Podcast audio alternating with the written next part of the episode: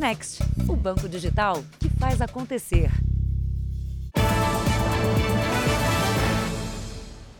Boa noite. Boa noite. Em São Paulo, a Polícia Civil fez duas operações contra as chamadas quadrilhas do Pix. Dessa vez, as vítimas eram atraídas em sites de relacionamento e sequestradas quando iam para os encontros. Depois, eram obrigadas a fazer transferências bancárias.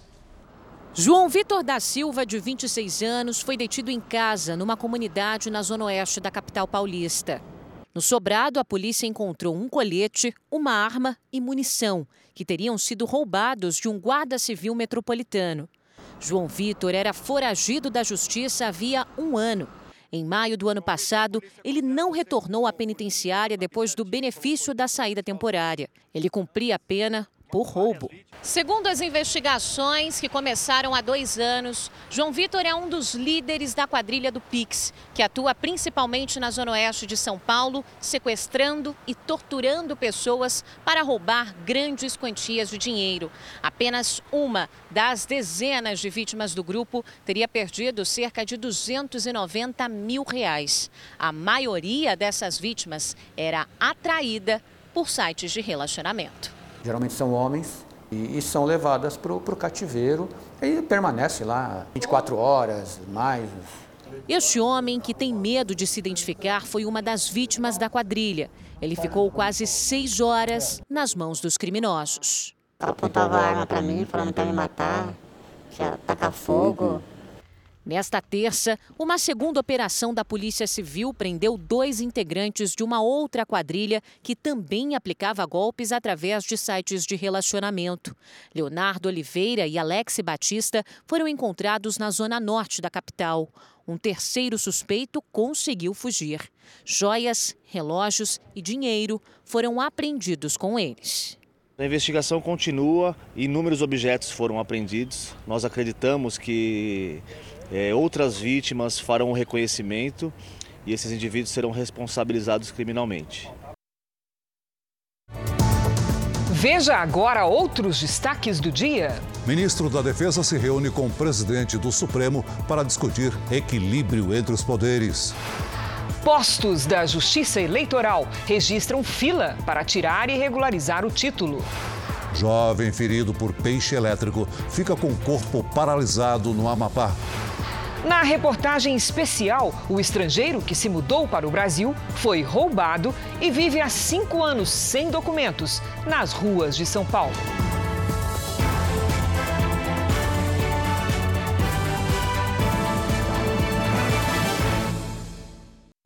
Oferecimento Bradesco Prime. Conecta você aos seus investimentos.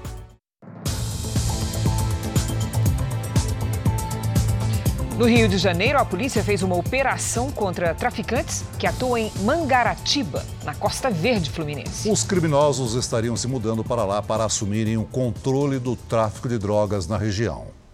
O carro blindado avança pelas ruas da comunidade Faz Quem Quer, em Rocha Miranda, na zona norte do Rio de Janeiro. Os policiais procuram por Anderson Santana da Silva, o Gão, apontado como chefe do tráfico de drogas no local e integrante da maior facção criminosa do estado.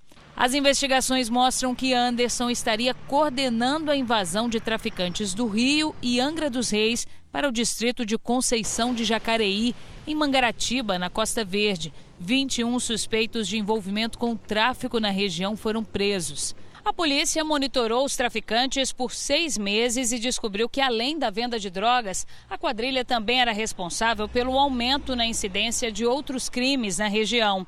Segundo as investigações, os criminosos também eram envolvidos em roubos de carros, cargas, assaltos a pedestres e a estabelecimentos comerciais. Na invasão ao distrito, que costumava ser tranquilo, os criminosos levaram armas de grosso calibre, como fuzis, e grande quantidade de drogas. Eles também têm instalado barricadas na região para dificultar o acesso da polícia. Foi verificado que eles têm muito interesse nessa região em razão de vários turistas virem para a Conceição de Jacareí e até mesmo turistas estrangeiros, e por isso eles superfaturavam a venda de drogas nessa região. Em Curitiba, novas imagens mostram o início da confusão envolvendo um policial federal numa loja de conveniência que terminou com a morte de uma pessoa. Nas imagens, o policial federal responsável pelos disparos aparece discutindo na fila do caixa. Segundo as investigações, Ronaldo Massuia Silva teria tentado passar na frente de outros clientes e foi impedido por seguranças do posto, que estão descaracterizados. Aqui é possível ver que ele leva um soco e é retirado à força da loja de conveniência. Instantes depois, ele volta, já atirando contra todos. O fotógrafo André Fritoli, de 32 anos, morreu na hora. Ele foi enterrado hoje. Foi um cara muito pacífico. Ele nunca brigou com ninguém, não tinha desavença, ele sempre era daquele jeito, bem tranquilo, bem calmo, ele não, ele não esperava ali o que aconteceu. Outras três pessoas ficaram feridas e seguem internadas em estado estável. Ronaldo Massuia Silva foi preso em flagrante. Ele estava de folga, mas com uma viatura descaracterizada. Ele foi ouvido hoje em uma audiência de custódia. O juiz negou liberdade provisória e determinou a transferência para esse presídio na região de Curitiba. Essa não foi a primeira vez que o policial se envolveu em em confusão. No carnaval do ano passado, ele foi preso em Santa Catarina, depois que desacatou policiais militares. Hoje, ele também trocou de advogados. A defesa agora alega que ele atravessa um momento difícil emocionalmente e que isso pode ter sido um dos motivos dos disparos. Amigos do Ronaldo que eram preocupados com a sua segurança, com o seu bem-estar, com a sua saúde psiquiátrica, que já temiam por uma situação como o que aconteceu. Agora, a história de um acidente improvável no norte do país. Um jovem recebeu uma descarga elétrica de um peixe ao caminhar por uma rua alagada. Ele está hospitalizado. Quem é levado no bote, ainda com a perna tremendo, é Lucas Rocha de Oliveira. Desde sexta-feira à noite, o garoto está internado. A parte esquerda do corpo dele ainda apresenta tremores. O acidente foi numa rua de Laranjal do Jari, cidade que fica a 265 quilômetros da capital do Amapá. O município sofre com as cheias do rio Jari. Algumas ruas estão debaixo d'água e os peixes foram atraídos para o perímetro urbano. Ele é errante, isso significa dizer que ele busca o seu alimento praticamente em toda a área alagada, em rios, em lagos, em córregos, em riachos. O poraquê é uma espécie de peixe elétrico encontrado somente nos rios da bacia amazônica, do centro-oeste e do norte do país. O animal, segundo especialistas, dá esses choques para se defender ou quando precisa se alimentar. E a descarga elétrica geralmente pode ser muito forte, passando dos 800 volts. Peixes como o poraquê têm a habilidade de transformar estímulos do sistema nervoso em eletricidade. O especialista explica que a voltagem é maior do que a encontrada em residências. Isso equivale a praticamente oito vezes aquele choque que a gente encontra se colocar o dedo numa tomada, por exemplo. É, até um boi, um cavalo, uma vaca, um porco selvagem, uma capivara, até mesmo um jacaré. Se tiver contato com essa carga elétrica que esse peixe é capaz de produzir, pode levar o indivíduo à morte. A água também é condutora de eletricidade, mas um peixe de 50 centímetros é capaz de gerar pulsos elétricos e não correntes contínuas. Talvez por isso o choque sofrido por Lucas não tenha sido fulminante. O desaparecimento da menina britânica Madeleine McCann que chocou o mundo em 2007 completa 15 anos. Madeleine passava as férias com a família em Portugal. Pouco antes que o crime fosse considerado prescrito, o Ministério Público Português apontou um suposto culpado. Os pais de Madeleine publicaram uma longa mensagem nas redes sociais. Eles dizem que foi cometido um crime horrível. Agradecem as autoridades britânicas, alemães e portuguesas e acrescentam que esse esforço conjunto pode revelar a verdade. Há dois anos, a polícia alemã apontou Christian Bruckner, que está preso no país, como o principal suspeito do caso. Na época, as autoridades portuguesas não se pronunciaram sobre a investigação. Ele viveu na região do Algarve, no sul de Portugal, onde a família de Madeleine passava férias, e deixou a região logo depois do desaparecimento da garota. Mas no último dia 21 de abril, as autoridades portuguesas passaram a considerar Bruckner responsável pela morte de Med. Segundo o Ministério Público aqui de Portugal, ele teria raptado a menina do quarto onde ela dormia com os dois irmãos mais novos. A decisão aconteceu cerca de 10 dias antes do crime completar 15 anos e prescrever aqui em Portugal. Agora, nenhum outro suspeito pode responder pelo caso. Segundo a imprensa britânica, Bruckner teria dito na prisão que tem um álibi. Estava com uma mulher alemã na noite do desaparecimento. Ele já cumpriu pena por tráfico de drogas e está preso por abusar sexualmente de uma americana. E ainda responde pelo mesmo crime contra uma jovem alemã.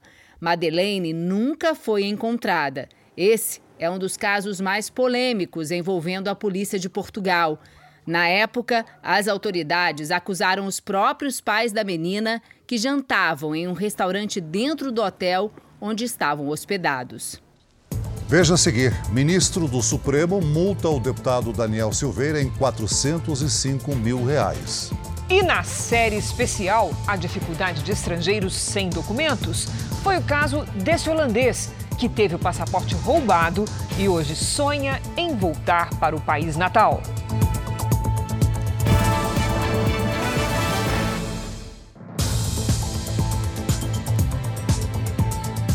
O presidente do Supremo Tribunal Federal, ministro Luiz Fux, se reuniu separadamente hoje com o presidente do Senado, Rodrigo Pacheco, e com o ministro da Defesa, general Paulo Sérgio Nogueira, para discutir o equilíbrio entre o governo e o judiciário.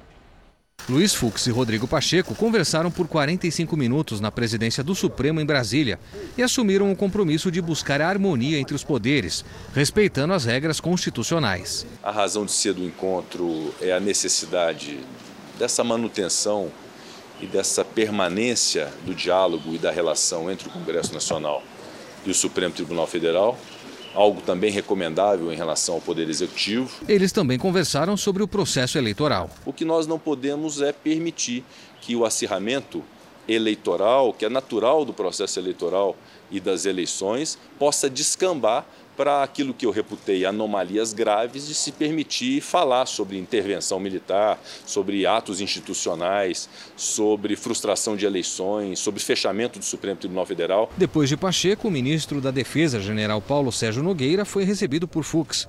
A conversa durou quase uma hora. O ministro da Defesa disse a Fux que as Forças Armadas estão comprometidas com a democracia brasileira e que os militares atuarão dentro de suas competências para a normalidade das eleições ele tem procurado alguns ministros do Supremo e do Tribunal Superior Eleitoral para melhorar a relação entre os poderes.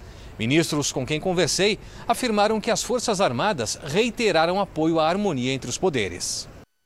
Eu conversei há pouco com um oficial militar próximo ao ministro da Defesa, o general Nogueira, sobre esse encontro com o presidente do STF, Luiz Fux. A auxiliares, o ministro Nogueira definiu o encontro como, abre aspas, construtivo e importante para a acomodação das relações institucionais e para ajustes que serão necessários. Fecha aspas. O presidente Jair Bolsonaro se reuniu com o alto comando do Exército e vários ministros militares. O presidente participou de duas reuniões que não estavam na agenda, no comando do Exército e no Ministério da Defesa. O general Braga Neto, ex-ministro da Defesa, o atual ministro Paulo Sérgio Nogueira e os comandantes das Forças Armadas estiveram presentes. As reuniões que não estavam previstas chamaram a atenção do mundo político aqui em Brasília nesta terça-feira. O motivo é o atual momento de crise institucional entre o governo e o Supremo. Não foi a primeira vez que o presidente Bolsonaro participou desses encontros. Já fontes militares com quem eu conversei disseram que as Forças Armadas ainda não consideram que haja uma crise com o STF. A avaliação é que a recente declaração do ministro Luiz Roberto Barroso, que gerou resposta das Forças Armadas, foi um problema pontual e está resolvido. Também hoje, o ministro Alexandre de Moraes, do Supremo, deu 15 dias para que a Polícia Federal conclua o relatório da investigação que apura suposto vazamento feito pelo presidente Jair Bolsonaro de documentos sigilosos. A Procuradoria-Geral da República pediu o arquivamento da investigação mesmo após a PF apontar suposto crime de violação do sigilo funcional. Em mais um ponto de desentendimento, a Justiça Eleitoral desistiu de convidar representantes da União Europeia para acompanhar as eleições de outubro.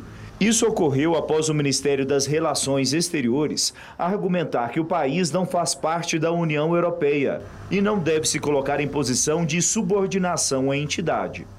Em nota, o Tribunal Superior Eleitoral disse que, em conversas preliminares com representantes da União Europeia, a Justiça Eleitoral constatou que não estavam presentes todas as condições necessárias para viabilizar uma missão integral de observação eleitoral.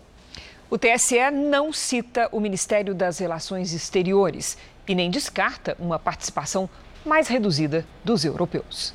A greve dos servidores do INSS tem provocado filas para beneficiários que precisam de uma perícia médica. Muitas pessoas estão sem receber o auxílio doença. Por quê? Ela... João trabalha como vigilante. Depois de ter uma pneumonia, ficou impossibilitado de retornar ao trabalho por causa da falta de ar e do cansaço. Por três meses, ele recebeu o auxílio doença, mas o benefício foi cancelado. Ele aguarda uma nova perícia para comprovar que ainda não consegue voltar. Estava dando sim para poder me manter. Eu comprar, fazer minhas coisas, pegar meu transporte, pagar as coisas, eu estava devendo aos pouquinhos. Mas agora, infelizmente, eu não tenho para quem recorrer. Situação parecida com a de Maria, que tinha perícia agendada para esta quarta-feira numa agência do INSS em Salvador, mas o atendimento foi remarcado para julho. Horrível, né? É péssimo isso, só sofrimento, né? Mais de um milhão de pessoas em todo o país aguardam para fazer a perícia médica. Segundo o Ministério do Trabalho e Previdência, o agendamento leva em média 66 dias. Uma medida provisória editada pelo governo na semana passada deve diminuir o tempo de espera pela perícia médica. Os atestados particulares passaram a ser aceitos para a concessão do benefício. O processo pode ser feito online, mas apesar da MP já estar valendo, ela ainda aguarda a normatização pelo INSS. Por isso, na prática, as filas ainda não diminuíram. Ela visa desafogar a fila de espera que hoje é muito grande do INSS. Veja a seguir os perigos da Avenida Paulista, um dos cartões postais de São Paulo. Criminosos atacam pedestres e também lojas e mercados.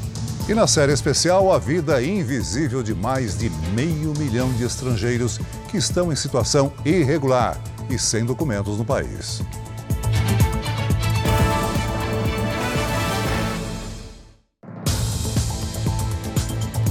O ex-governador do Rio de Janeiro, Sérgio Cabral, será transferido para um presídio de segurança máxima no complexo de Bangu. A mudança foi autorizada depois da suspeita de regalias ao preso. Uma inspeção encontrou itens como celulares, dinheiro e comida especial na unidade prisional onde ele cumpre pena. Vamos ao Rio de Janeiro saber mais detalhes com o repórter Pedro Paulo Filho. Boa noite, Pedro Paulo. Pois é, Celso, uma boa noite para você, boa noite a todos. Olha, Sérgio Cabral, que cumpre pena no Batalhão Especial Prisional em Niterói, está voltando aqui para Bangu, onde já esteve preso. Durante uma vistoria nas celas, os agentes encontraram celulares, facas, suplementos e até toalhas bordadas com as iniciais de Sérgio Cabral. 13 aparelhos de TV com acesso à internet também foram apreendidos, assim como um caderno com registros de pagamentos que somam 50 mil reais. Segundo os agentes, Sérgio Cabral estaria com o celular no momento da vistoria. Bom, a defesa do ex-governador disse que não teve acesso formal a essas informações e criticou a transferência para um presídio de segurança máxima sem um processo disciplinar para apurar os fatos. Sérgio Cabral está preso desde 2016. Somadas, as penas somam mais de 400 anos de prisão. Celso e Cris. Obrigado, Pedro Paulo. Ainda no Rio de Janeiro, passageiros depredaram uma estação do BRT, o sistema de transporte de ônibus expresso. A confusão aconteceu no horário de pico na estação Alvorada, na Barra da Tijuca. Por causa do atraso dos ônibus, os passageiros se revoltaram, arrancaram as grades da plataforma e bloquearam as pistas. A circulação dos ônibus ficou interrompida. A empresa que administra o BRT classificou a ação como vandalismo e chamou a Guarda Municipal para conter o tumulto. Segundo a assessoria do BRT, a situação está sendo normalizada. Em São Paulo, dois casos de roubo seguido de morte separados por poucas horas. As vítimas eram trabalhadores que faziam jornada dupla e foram assassinados depois de reagir à ação dos criminosos.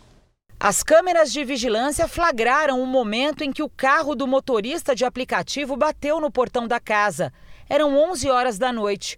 Assustados, os vizinhos acionaram a polícia, mas quando os agentes chegaram, havia pouco a fazer. Eduardo, de 58 anos, já estava morto dentro do carro. O motorista foi vítima de uma emboscada num crime que se repete diariamente aqui em São Paulo. Ele foi chamado pelo aplicativo para uma corrida, mas quando chegou ao ponto de partida, foi rendido por assaltantes. Segundo a polícia, ele reagiu e foi baleado. Os assaltantes fugiram sem levar nada. Os familiares disseram que Eduardo trabalhava dobrado para poder sustentar a família. Ele trabalha no, no, mercado, depois que ele paga do mercado, ele vai fazer aplicativo. Num outro caso de latrocínio, que é o roubo seguido de morte, a vítima também foi um trabalhador que tinha a jornada dupla. Francisco Otero, de 54 anos, dava expediente como enfermeiro no serviço de urgência numa cidade do litoral de São Paulo e também num hospital na comunidade de Heliópolis. Ele vivia para o trabalho. Foi morto no trajeto de um emprego para o outro. Ele estava nesta moto. Ao que tudo indica, ele tentou ainda, como ele tinha acabado de sair do, do hospital, ele tentou pilotar para voltar para o hospital ferido. Segundo as investigações, Francisco se assustou quando foi rendido pelos assaltantes e tentou fugir. Ele ainda bateu contra esta árvore. É uma pessoa que trabalhava para a comunidade e que morreu ali naquela comunidade. O Jornal da Record faz agora um alerta sobre a Avenida Paulista, o símbolo da cidade de São Paulo.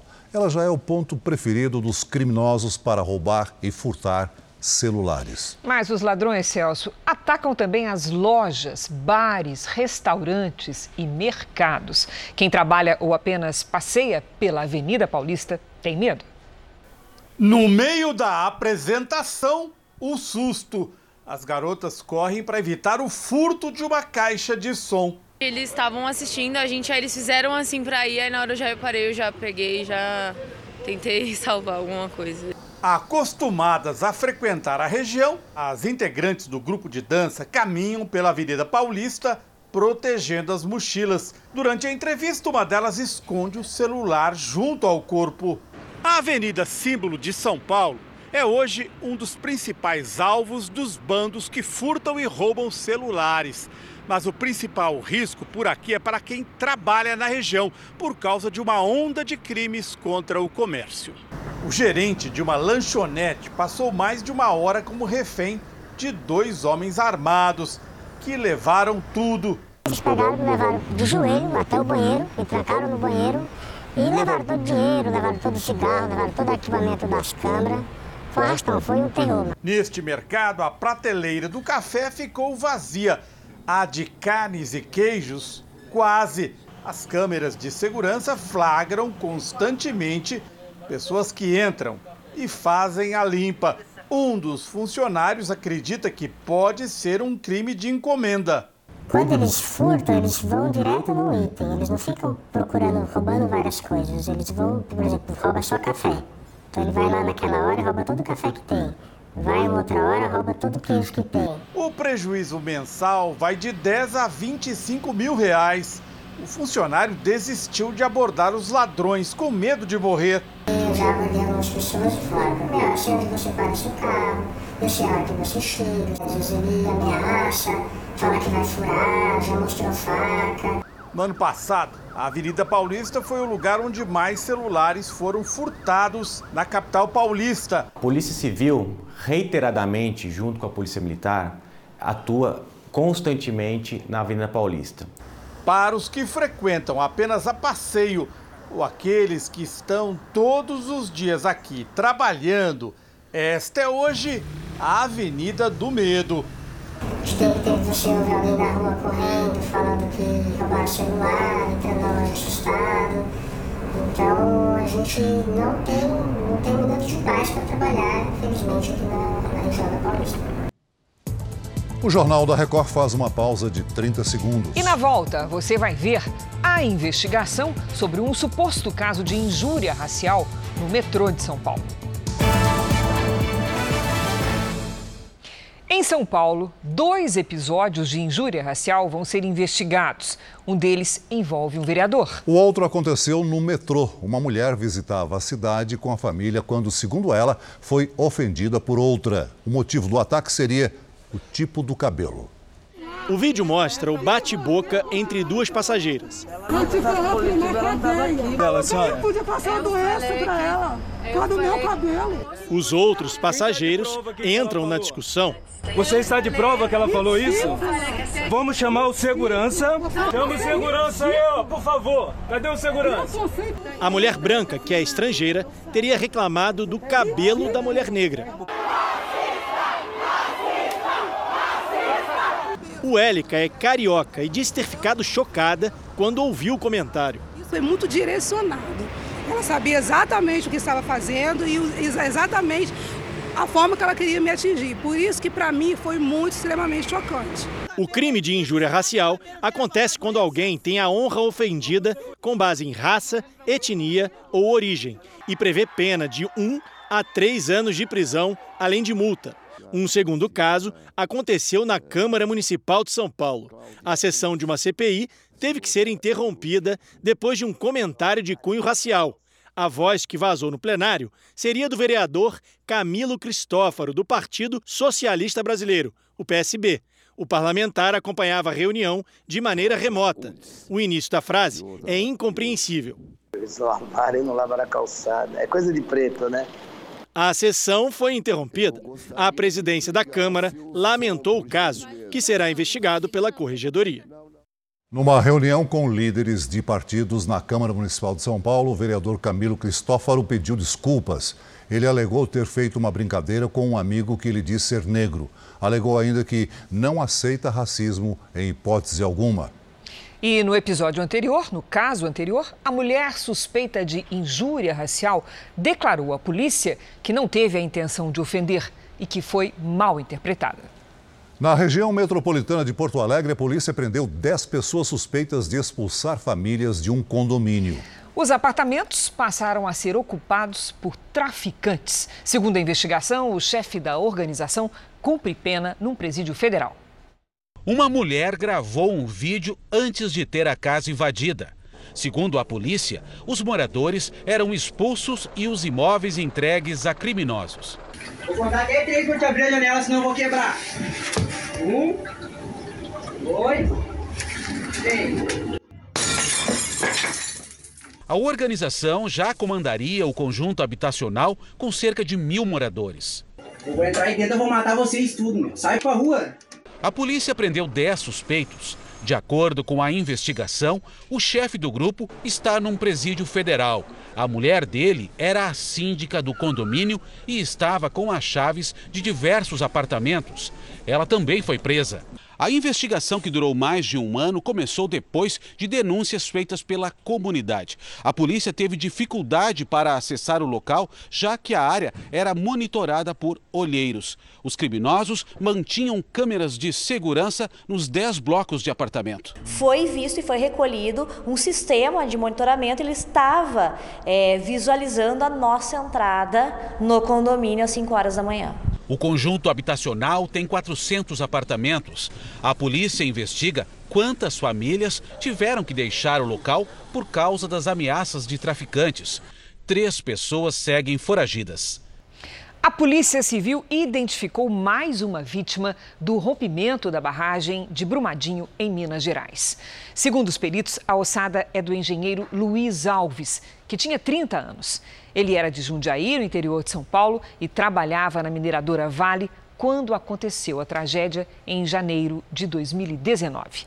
Até agora, 265 vítimas foram identificadas. Ainda falta a localização de cinco desaparecidos. Esse é um dos destaques do portal R7.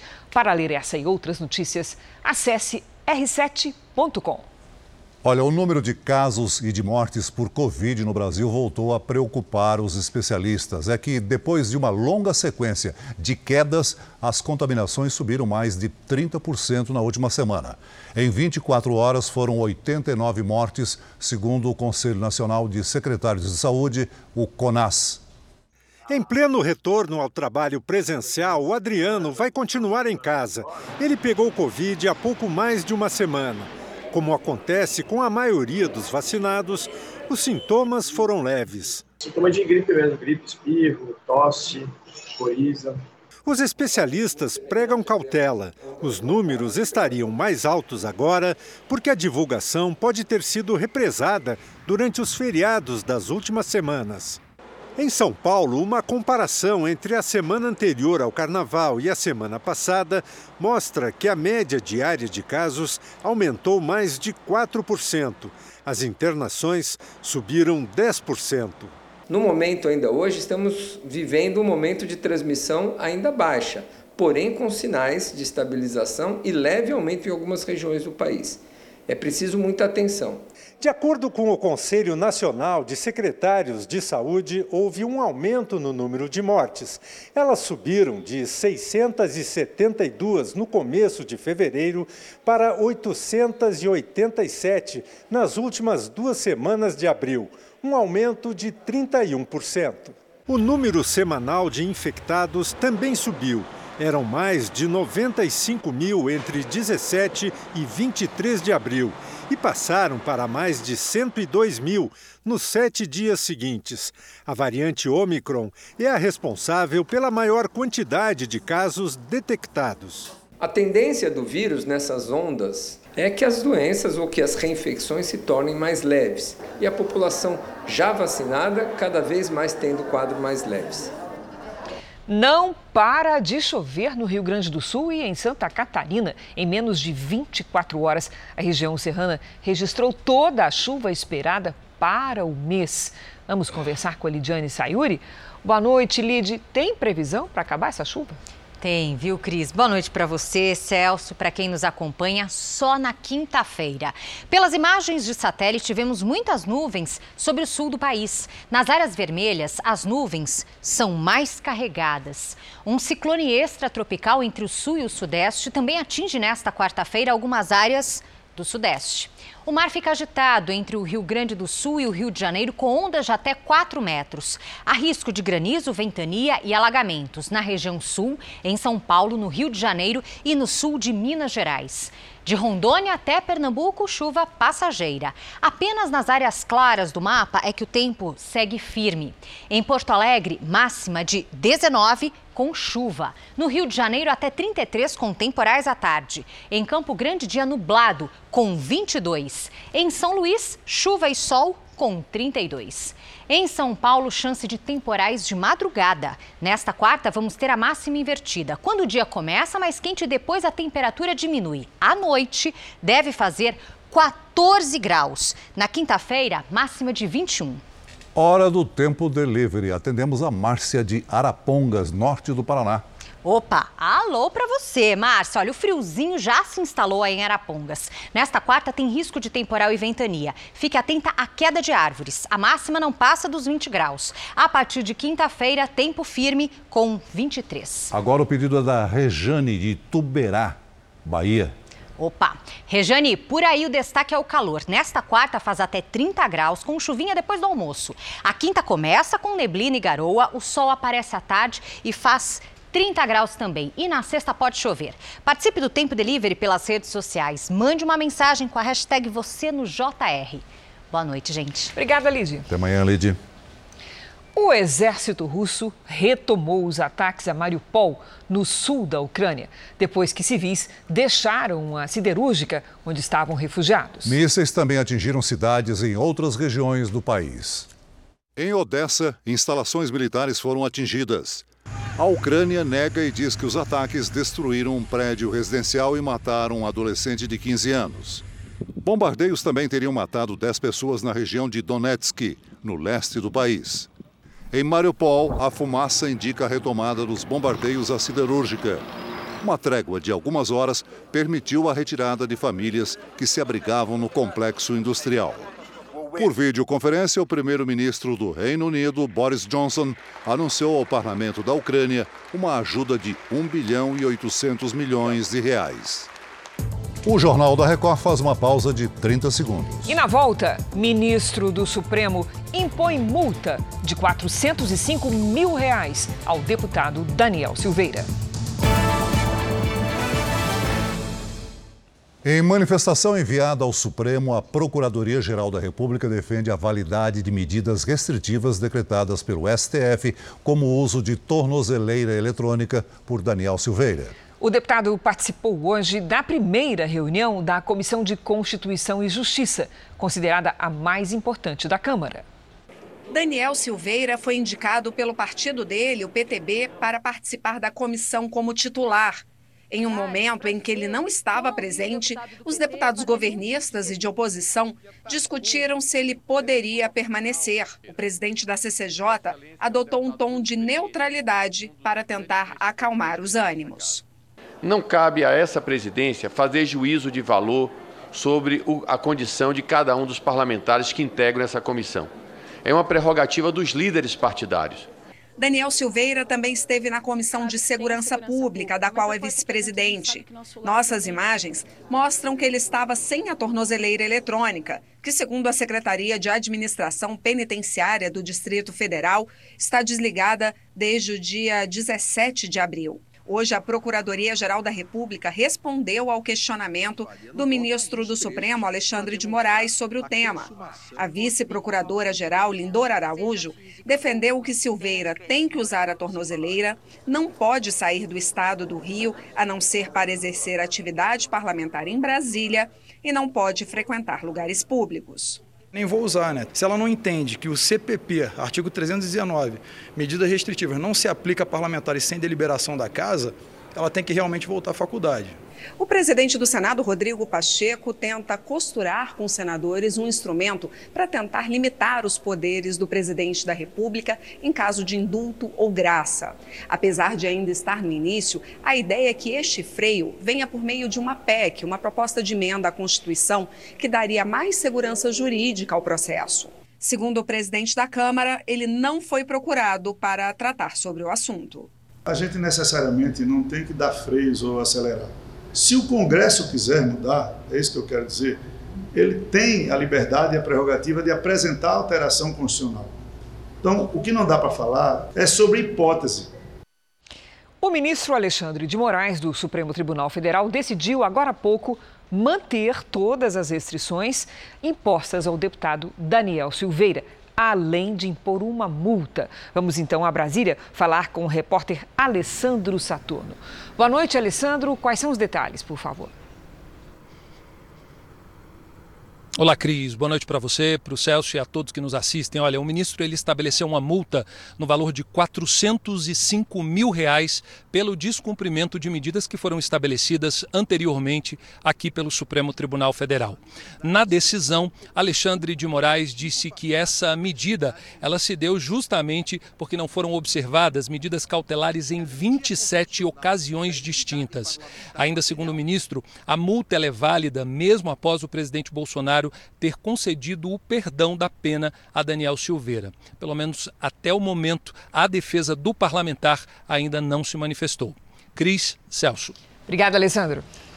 Quem tem alguma pendência com a Justiça Eleitoral deve se apressar. Termina amanhã o prazo para regularizar o título de eleitor a tempo de votar nas eleições desse ano. Em Goiânia, a fila deu a volta no quarteirão do cartório eleitoral. Luiz Felipe veio pagar uma multa porque deixou de votar nas últimas eleições e não justificou. Ele até tentou fazer pelo computador, mas não conseguiu acessar o portal da Justiça Eleitoral. Eu estava tentando agendar pela internet, mas ele falou que estava dando errado. Aí não consegui não. Por causa do grande número de acessos, ontem a página do TSE apresentou instabilidade. Hoje, a situação estava normal. Mas muita gente procurou os cartórios presencialmente. As filas se repetiram em várias cidades do país. Em Maceió, a espera por atendimento durou horas. Em Salvador, o penúltimo dia para regularizar a situação também foi de longas filas. Situação parecida em Teresina, no Piauí. O prazo para tirar ou regularizar o título de eleitor acaba amanhã, dia 4. A Justiça Eleitoral já avisou que não será prorrogado. E quem perder a data não vai conseguir votar nas eleições de outubro deste ano.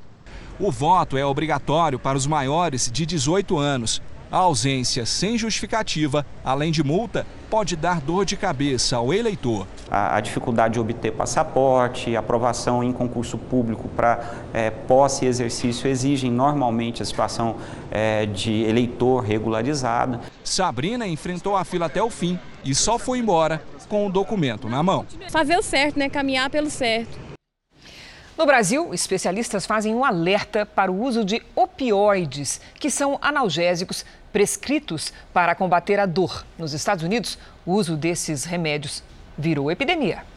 Um acidente grave no joelho esquerdo, dores fortes e constantes, desespero. Em busca de alívio, esse homem de 32 anos, que não quer se identificar, passou a comprar morfina ilegalmente. É fácil conseguir?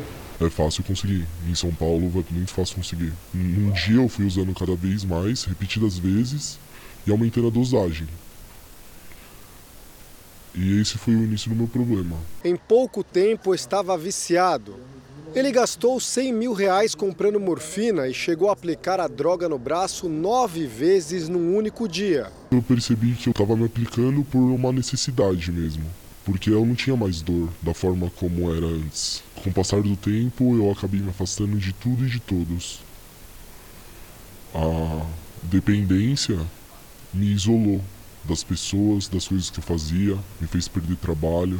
A morfina é um dos inúmeros medicamentos conhecidos como opioides. São analgésicos que só podem ser usados quando prescritos por um médico para tratamento e alívio da dor. São derivados da papoula e causam sensação de euforia, mas viciam facilmente e podem provocar a morte por overdose. Não há nenhum, nenhuma controvérsia para o uso do opioide é, em cirurgias e no pós-operatório também. Para algumas dores de forte intensidade, como alguns dos doentes que são portadores de câncer, também não há nenhuma dúvida que o opioide é bem é, indicado. O grande risco, o maior medo que nós temos quando a gente prescreve opioide, quando alguém vai fazer uso do opioide, é a depressão respiratória, né? E, e outro risco é, é, é você é, ficar viciado. No... O uso de opioides é cada vez maior e mais perigoso aqui no Brasil. E isso acontece porque pacientes que poderiam ser tratados, por exemplo, com fisioterapia ou analgésicos leves, se automedicam ou ainda recebem prescrições inadequadas de médicos. E o pior, depois de se tornarem dependentes, muitas pessoas passam por consultas com diferentes profissionais para conseguir mais receitas e assim continuar comprando medicamento.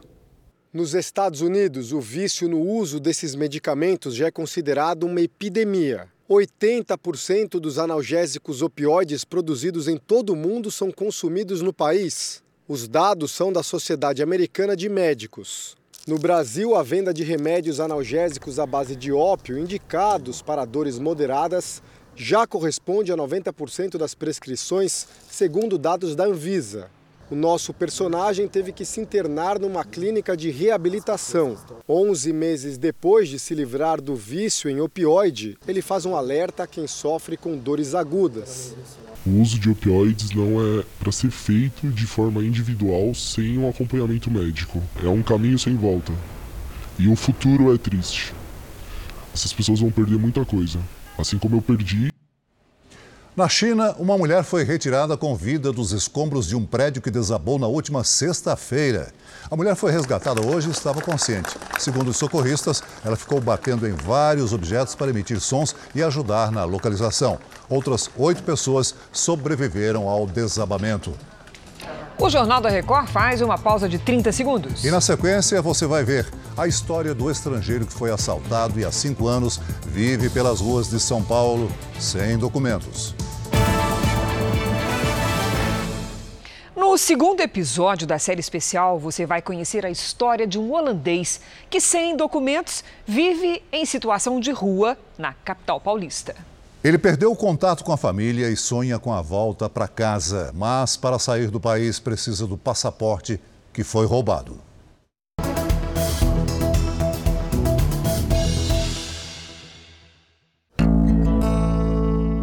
Quem repara no homem que puxa carroça lotada de papelão pelas ruas do centro de São Paulo? É assim mesmo que, como eu não existo, eu estou solo em sobrevivendo. Imagine o que é morar numa terra estrangeira sem nenhum documento. Walter vive assim, aos 53 anos de idade. Walter nasceu na ilha de Bonaire, um território paradisíaco que pertence à Holanda, no Mar do Caribe. O homem sem documentos chegou ao Brasil há sete anos com a vontade de ganhar dinheiro. Ele conta que no exterior chegou a ter uma vida confortável. Estudou e trabalhou em hotéis cinco estrelas e diz que fala cinco idiomas. Papiamento inglês, holandês, espanhol. E agora português? E agora português são cinco. Desempregado, gastou todo o dinheiro que trouxe na mala e foi morar numa barraca. Teve as roupas, o telefone e a carteira roubados. Há cinco anos, passou a dormir nas ruas. Frio, sem ter nada para dormir, nada para cobrir. A dura realidade do Walter é enfrentada por muitos estrangeiros no país. É difícil saber ao certo, mas é possível que até 700 mil imigrantes estejam em situação irregular, sem os documentos, ou porque foram roubados, furtados, ou porque vivem escondidos. Pessoas que nem sempre são notadas. Elas não têm garantias e, às vezes, nem acesso aos serviços públicos mais básicos. Invisíveis aos olhos da sociedade. Ela consegue só empregos informais, ela inclusive fica mais vulnerável a cair em redes de exploração que reduzem as pessoas à condição do trabalho análogo ao escravo e até mesmo tráfico de pessoas. Mas um dia alguém enxergou o Walter. Guardas civis pararam para ouvir a história do carroceiro. O pedido de ajuda veio numa mistura entre português e espanhol. Eu saí de Holanda, eu vinha para o Brasil para buscar uma outra forma de vida. Walter perdeu o contato com os irmãos e a mãe que moram na Holanda e também com o filho que continua em Bonaire. Quanto tempo você não fala com seu filho? Muitos anos. Cinco anos sem que ninguém sabe onde eu estou, que eu estou vivo ou morto. E eu tampouco não sabe deles. Um carroceiro que carrega e vende até 500 quilos de papelão por dia em troca de comida tem um sonho. É voltar para casa. Voltar para casa onde eu nasci. A gente tem uma vontade de abraçar, mas nossos braços são curtos, não dá para ajudar a todos. Então, quando a gente pega um caso desse, a gente vai até o fim. Quem sabe até trocar a carrocinha por um trabalho num hotel. Muita garra para trabalhar, mas falta oportunidade, né? Lhe falta o documento. Falta o documento. E é isso que a gente está tentando fazer a correria. Fazer acontecer. Durante 15 dias, a meta de um grupo de guardas civis de São Paulo foi ajudar o imigrante holandês em situação de rua a resgatar a própria identidade. A resposta estava na palma da mão. Pela rede social, a família de Walter foi encontrada. E aí começava uma nova etapa dessa missão: achar mais uma vez o Walter pelas ruas da maior cidade do país.